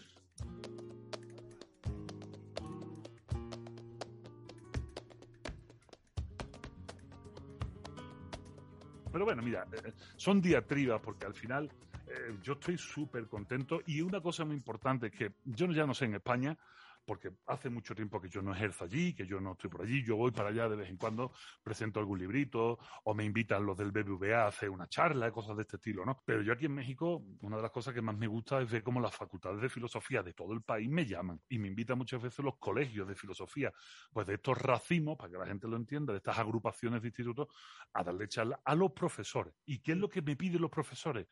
Qué bonito. Me piden, ¿cómo les llegamos a los jóvenes? Claro, ¿Cómo? eso es una pregunta que yo recibí mucho, ¿sabes? Claro. Vico, y además es que hace poco estuve mirando y tal, muchas páginas que hay por aquí de gente en España, que bueno, más o menos nos conocemos entre nosotros y nos preguntamos, y esa es la gran pregunta. Ahora que te tengo a ti aquí, todo, seguramente todos, si lo estaba escuchando, dirán, bueno, a ver qué responde Vico, que le ha funcionado, que conecta con el público y estará esperando como que tú le des un secreto. Pues eso es un Realmente problema. no tienes como un secreto, sino que tú actúas con naturalidad, ¿no? Tú compartes Hombre, tu pasión con naturalidad. Yo, yo tengo un secreto para que no lo voy a contar, porque entonces Ah, claro, porque enterar. no, es muy fácil. ¿Sabe qué es lo más importante para que lleguen a los jóvenes? Lo más importante es escucharlo. Ujú. Escucharlo. O sea, de- ¿qué, qué, ¿cómo quieres le- llegarle a un joven? ¿Qué le quieres contar? ¿Le quieres contar una milonga? ¿Le quieres contar un rollo filosófico? ¿Le quieres contar la caverna de Platón? Yo qué sé, lo que te dé la gana. Si tú te tomas el tiempo de escucharlo, si tú te tomas el tiempo de hablar con ellos, de generar un debate, de empezar a ver por dónde respiran, cuáles son sus problemas, qué son las cosas que realmente le preocupan. Si tú empiezas a escuchar eso, tu discurso va a cambiar. Tu discurso va a cambiar por decir, no, por aquí no les llego ni de coña. Se puede jugar un poquito, ¿no? Pero, ¿sabes, Raquel, por qué no funciona? Y no pues no funciona por nuestra culpa. Porque, como te he dicho, los profesores al final nos movemos muy cómodos, tenemos los mismos apuntes desde hace 25 años, ya amarillentos, añejos y feos, o aunque los hayamos convertido en un PDF que se lo pueden descargar los chavales, y al final hemos perdido toda conexión con el mundo real donde se mueve. Y la filosofía es una explicación del mundo real. Sí. No es solo el cosmos noetos platónico, está muy bonito, pero es que hay que aterrizárselo, ¿no? A mí se me ha venido también una pregunta a la cabeza, porque yo escucho mucho que, que si los jóvenes no tienen interés, que si los jóvenes, que si los jóvenes. Yo soy una gran defensora de lo contrario, porque yo las veces que me acerco, a mí me gustan mucho los niños y los jóvenes y tal, y cada vez que me acerco yo lo que veo es lo contrario, sufren mucho, aunque tenga el niño nueve años, no importa. Tiene un mundo dentro y unas preocupaciones. Sin embargo, hemos dado por sentado que son una generación que se entrega a lo digital, que no tiene más que preocupaciones por lo digital y por el comercio, le damos cosas ya hechas como si fueran productos y en el fondo lo estamos tratando como un producto más, creo yo, ¿no? Yo creo que ahí lo que pasa es que somos muy poco críticos, somos muy poco críticos. El mundo de los adultos es un mundo muy acomodaticio, muy, muy suavón y que le gusta mucho eh, verse al espejo y decir que, qué chulos somos, que bien lo hacemos todo, ¿no? Sí. O sea, lo que, lo que criticamos del mundo de los jóvenes es lo que nosotros hemos hecho con ellos y no nos damos cuenta. O sea, cuando criticas al mundo, de los- no, es que el joven no aguanta nada, es que el joven no tiene perseverancia, eh, to- to- todos estos discursos son mentiras, ¿eh? Todo es Sí. mentira. Porque, bueno, pues los jóvenes, los, anda que no hay millones de jóvenes como para meterlos todos en el mismo saco, ¿no? Esto es una estupidez muy grande. Pero normalmente cuando criticamos estas cosas del mundo de la juventud, lo que no nos damos cuenta, lo que estamos criticando es el producto de nuestro trabajo. O sea, si los jóvenes nada más que quieren consumismo, no será porque nosotros los hemos acostumbrado desde chicos a darles todo. Si los jóvenes no tienen esa capacidad de esfuerzo y sacrificio, no será porque no les ha costado absolutamente nada sacarnos todo lo que, lo que, han, lo que han querido porque nosotros les hemos dejado. Si los jóvenes no tienen esa capacidad de mantener relaciones en el tiempo, no será porque que lo que están viendo sus padres es exactamente lo mismo, porque hay que reconocer que los índices de divorcio más grandes no están precisamente en los jóvenes que ni siquiera se pueden casar, están en los adultos. Entonces, claro, cuando vemos esas inconsistencias de valores que nosotros entendemos que deberían de ser lo valioso, que viene la palabra valores, y vemos esas inconsistencias en los jóvenes, no nos damos cuenta que es producto de lo que nosotros hemos hecho mal. Y, de- y después decimos, no, es que el joven es el que tiene que arreglar el mundo. Pero anda que así van a arreglar mucho. Eh, cuidado, ¿qué mundo tienen que arreglar? El que nosotros le hemos dejado jodido, ¿no? Y ahora resulta que tú quieres que arreglen el mundo haciendo lo mismo que tú hiciste, porque quieres que hagan lo mismo que tú, que sean como tú, que se esfuercen. Cuando tú que no eres sé el que montaste el marrón. O sea, Cuando tú eres, tú eres el que ha dejado este pastel aquí, tío. O sea, cuidado, que somos muy poco críticos, somos muy condescendientes con nosotros mismos y nos encanta echarle la porquería a otro y la responsabilidad a otro. No, usted, la responsabilidad es nuestra. No, ni nada. Y es la mayor afirmación que hay en el andaluz. Así funciona el mundo en el que nos movemos. O sea, mo- nos vemos en un mundo en el que papá y mamá le dicen a su hijo, "Tien- tú eres el más guapo, tú eres el más listo, tú eres el más capaz, tú tienes que ser el primero, tú tienes que sacar mejores notas que nadie. Este rollo, este rollo lo encontramos en México, en España, en todos lados. Entonces no generamos conciencia de grupo, no generamos jóvenes que sean capaces de trabajar los unos con los otros, que es la única forma de solucionar los problemas del futuro. No hacemos nada de eso. Incentivamos un individualismo muy feroz que al final convertimos a nuestros jóvenes en idiotas, los idiotas que somos nosotros. Y aquí me voy a poner pedante, Raquel. el No, y además te digo, Vico, hay aquí en este programa una sección del idiota de la semana siempre. Hombre, es para el que no mira por los demás. Así que venga para adelante. Exactamente, pues ese, pues el idiota, tú, tú lo has dicho, tú, si tú lo tienes, tonto es Mira yo que no he escuchado tu programa para saberlo. Idiota es aquel, por definición, que solo se ocupa de sí mismo y no participa de lo público. Esa es la definición de idiota en el término griego de la palabra. Es que estamos en una era de los idiotas. Lo que nos encontramos constantemente en el mundo son idiotas. Y entonces, desde esa postura, jamás podremos arreglar los problemas y desde Twitter seremos los reyes de Twitter. Pero a idiota no nos gana ni Dios. Además, este individualismo se- no es sostenible y yo creo que por eso también se suele decir cada vez hay más enfermedades mentales, también en los jóvenes. Claro. Yo creo que también es el peso de ese individualismo de yo puedo, yo, yo, yo, lo que yo quiero, yo, yo, yo. Claro, vamos así. En realidad así no se puede. Pero tú has dicho además varias cosas. De todo lo que has dicho antes, yo me he quedado con una cosa. Mira, cuando hemos hablado de la dificultad para divulgar filosofía, has dicho algo que para mí ha, ha sido importantísimo. Oye, escucha a la gente, oye, la vida, es decir, en lo cotidiano. Pero ahora, cuando estábamos hablando también de la política, también dice, bueno, no podrás tener un partido, pero puedes hacer una asociación en tu pueblo. Podemos empezar otra vez, desde abajo, lo cotidiano, poniendo nuestro granito de arena, pero siempre uniendo fuerzas. Digamos que este sería el modelo realmente al que estaríamos abocados si queremos salvarnos, creo yo, ¿no? Es que eso es lo que yo trabajo en mis textos, en filosofía para desconfiado, en ética para desconfiado. Yo el concepto de la desconfianza, y voy cerrando un poquito ya to- toda esta idea, eh, el concepto de la desconfianza es muy sencillo. Cuando yo hablo de qué es un, un desconfiado o qué es la palabra confianza en filosofía, tú sabes como yo, por- lo sabes por no saberlo, que, que el término de confianza es un término que no, no, no, no lo encontramos en ningún sitio. O sea, resulta que te pones a ver textos y textos y textos y textos, agarra los diccionarios de filosofía, el Ferrater, Moral, no sé qué, y no aparece ni una sola entrada de la palabra confianza. Y dices tú, ¿por qué? No ha sido importante hasta ahora. O sea, ¿por qué? Y resulta que hay una cosa que se llama índice de confianza interpersonal, que es una herramienta de la sociología que se lleva trabajando desde el año 1944-45, pero que realmente se ha empezado a trabajar fuertemente a partir del año 1968 en Estados Unidos. Y es la respuesta a una pregunta. ¿Crees que se puede confiar en los demás? Es una pregunta que se hace a nivel general en todos los países, en España también, ¿eh? O sea, esto se hace en todos los países, pero la gente no lo sabe. Entonces yo en mi labor de filósofo dije, bueno, vamos a ver. ¿Qué coño es la confianza? ¿Por qué es importante la confianza, no? Y cuando empiezas a leer o empiezas a, a especular, porque no puedes leer en el sentido de un- una lectura lineal, porque no existe. O sea, de hecho, la estoy escribiendo yo. Lo que tienes que es, vas saltando de pico en pico, buscando la fuente hasta que puede generar un discurso, que es lo que yo estoy intentando hacer. Pues al final tuve que definir la palabra confianza de una manera muy sencilla, que es confiar, es saber que el otro o los otros harán lo que tú esperas que hagan. O sea, el que confía es el que sabe que el otro hará lo que tú esperas que haga. Esto es muy sencillo. A ver, te lo pongo fácil. Tú te montas en un avión y tú confías en el piloto.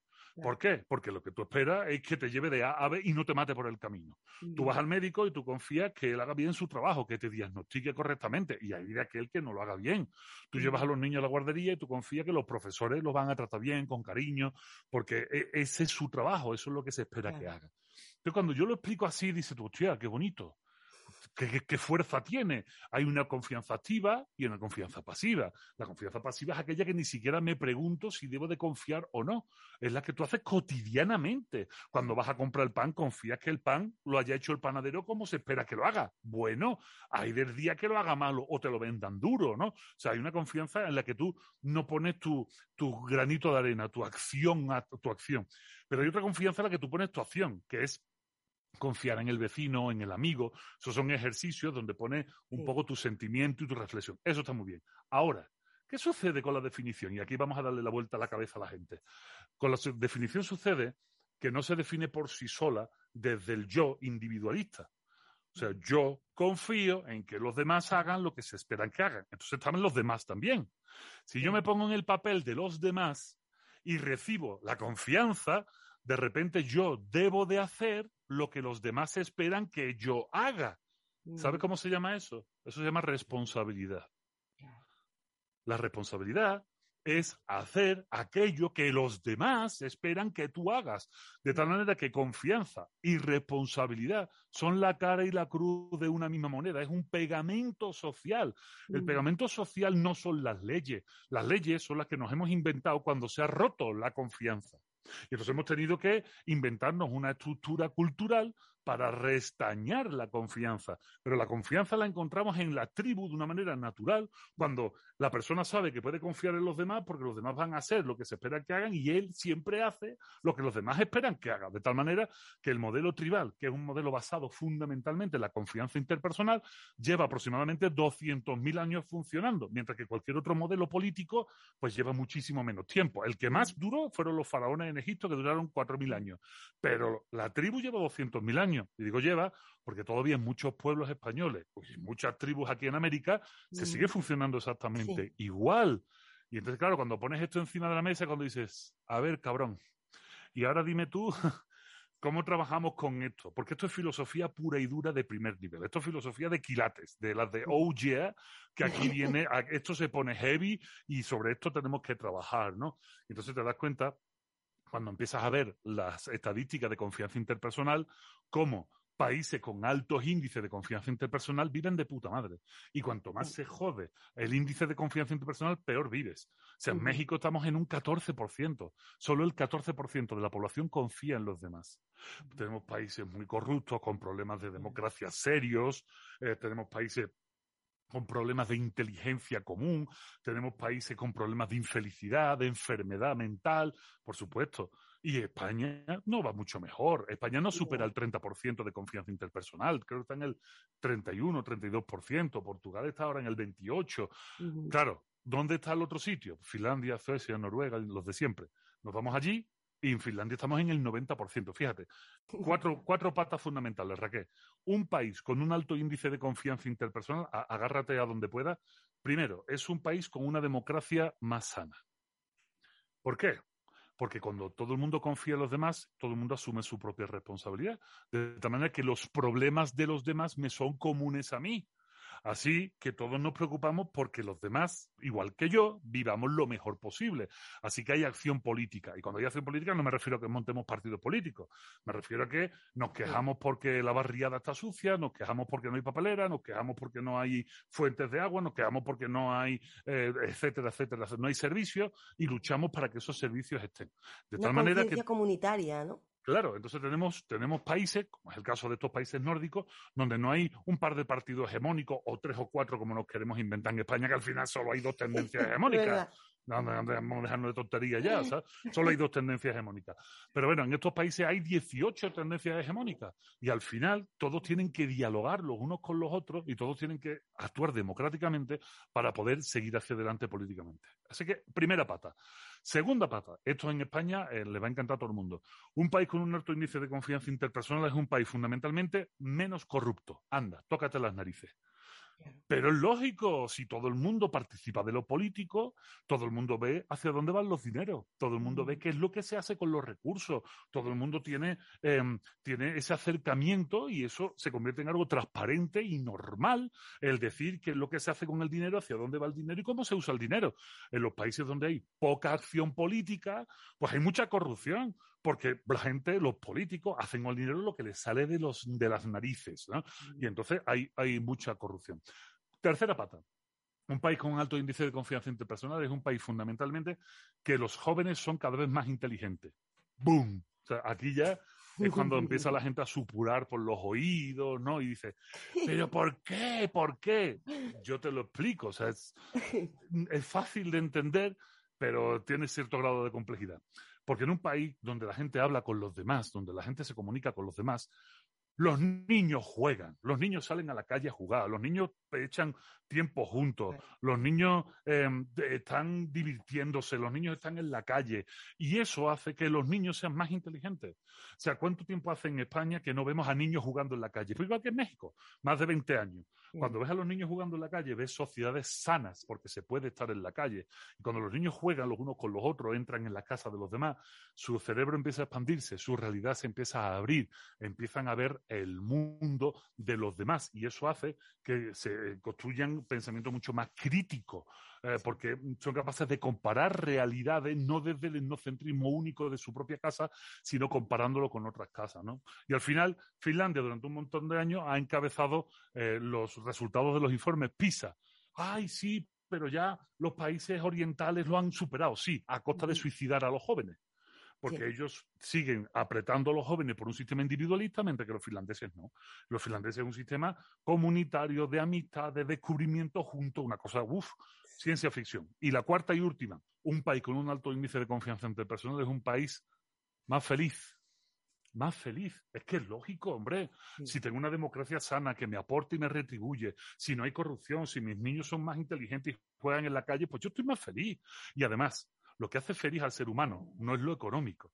Lo que hace feliz al ser humano, no lo digo yo, esto es un estudio norteamericano que lleva más de 70 años haciéndose, son las redes sociales. Cuanto más sana es tu red social de amistad, más feliz eres. Así, tal cual. Y no hablamos de Facebook, hablamos de, del vecino, del amigo, del que entra en tu casa como en la tuya, como en la suya, del que es capaz de reñirle a tu hijo sin que tú te molestes simplemente porque lo hace por su bien, del que le enseña igual que le riñe, de, de esa persona, de ese, de ese grupo de personas que nos hacen la vida más cómoda y que, aunque no nos ayuden en los problemas, como digo en mi último libro, sí son esas asas que le aparecen a los problemas de la vida y que te ayudan a llevarla de forma más cómoda. Los problemas siempre son tus problemas, pero con amigos los lleva más fácilmente, ¿no? Entonces, pues vamos a hacernos lo ve, cojones, no puede ser.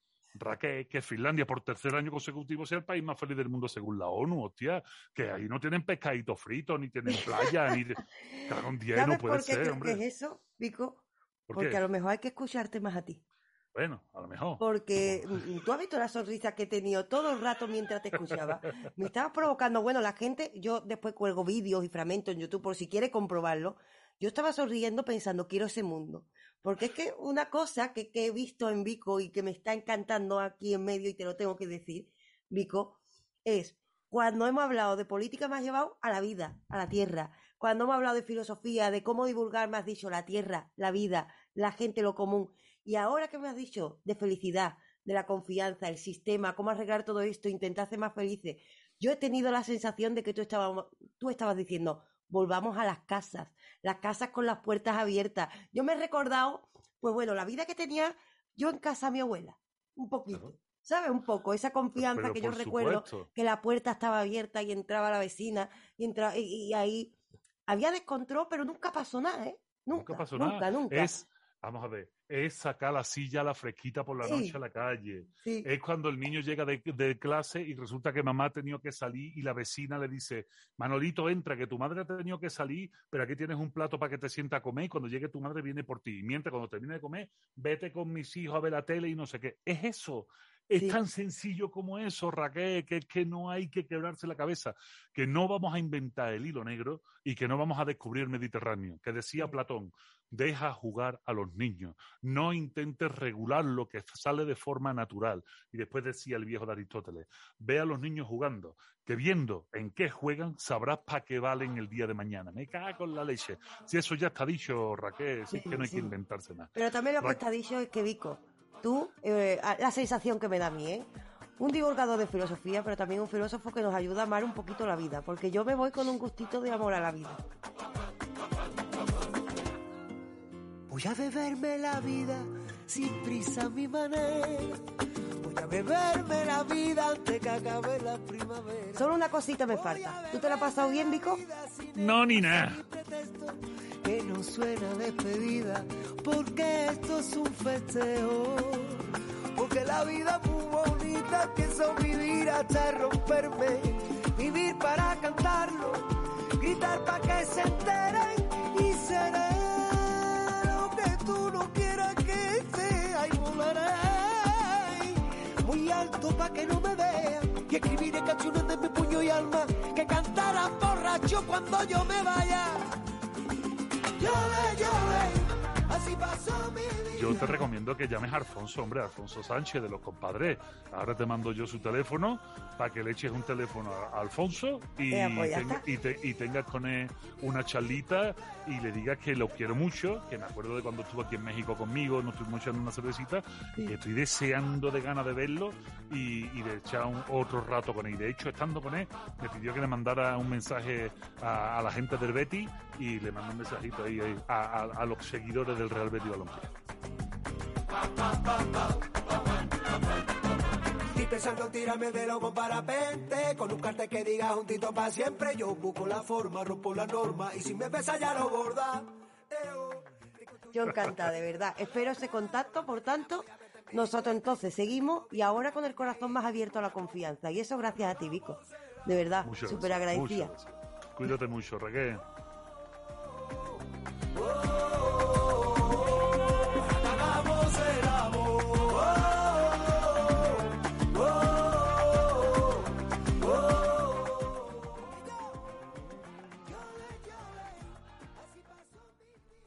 Y ahora ya después de esto, ¿qué queréis que os diga? Ya está todo hecho.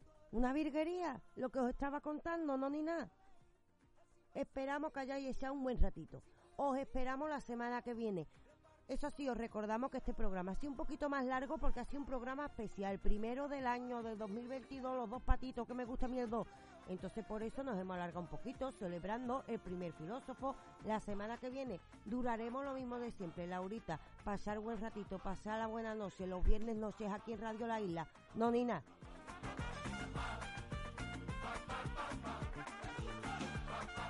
como ya hemos hablado suficiente, ya sabéis, muchas gracias por vuestros oídos, por vuestro tiempo, que el tiempo es vida. Y a partir de aquí, a desmadrarse un poquito como nos pide David Palomar. Dicho esto, os esperamos el próximo viernes, como siempre, aquí en Radio La Isla. Y sepáis que podéis volver a escuchar todo esto y que estamos sacando las entrevistas en vídeo en nuestro canal de YouTube, buscando como en Telequia, que no cuesta nada, que es gratis. Bueno, lo dicho, vamos cortando chiringuito. El próximo viernes, aquí estamos, no ni nada. Y como no suelo hacerlo, les recuerdo, me llamo Raquel Moreno, me presento al final. ¿Qué más da si aquí todo el mundo nos llamamos Quillo y Quilla? Pero lo dicho, me llamo Raquel Moreno, me pueden buscar como en Telequia. Dicho esto, os espero el próximo viernes, como siempre, a las diez y media de la noche, en Radio La Isla. A pasar una buena semana y a echarle un poquito de alegría al mundo. No ¿Ha estado bien el programa? No, ni nada.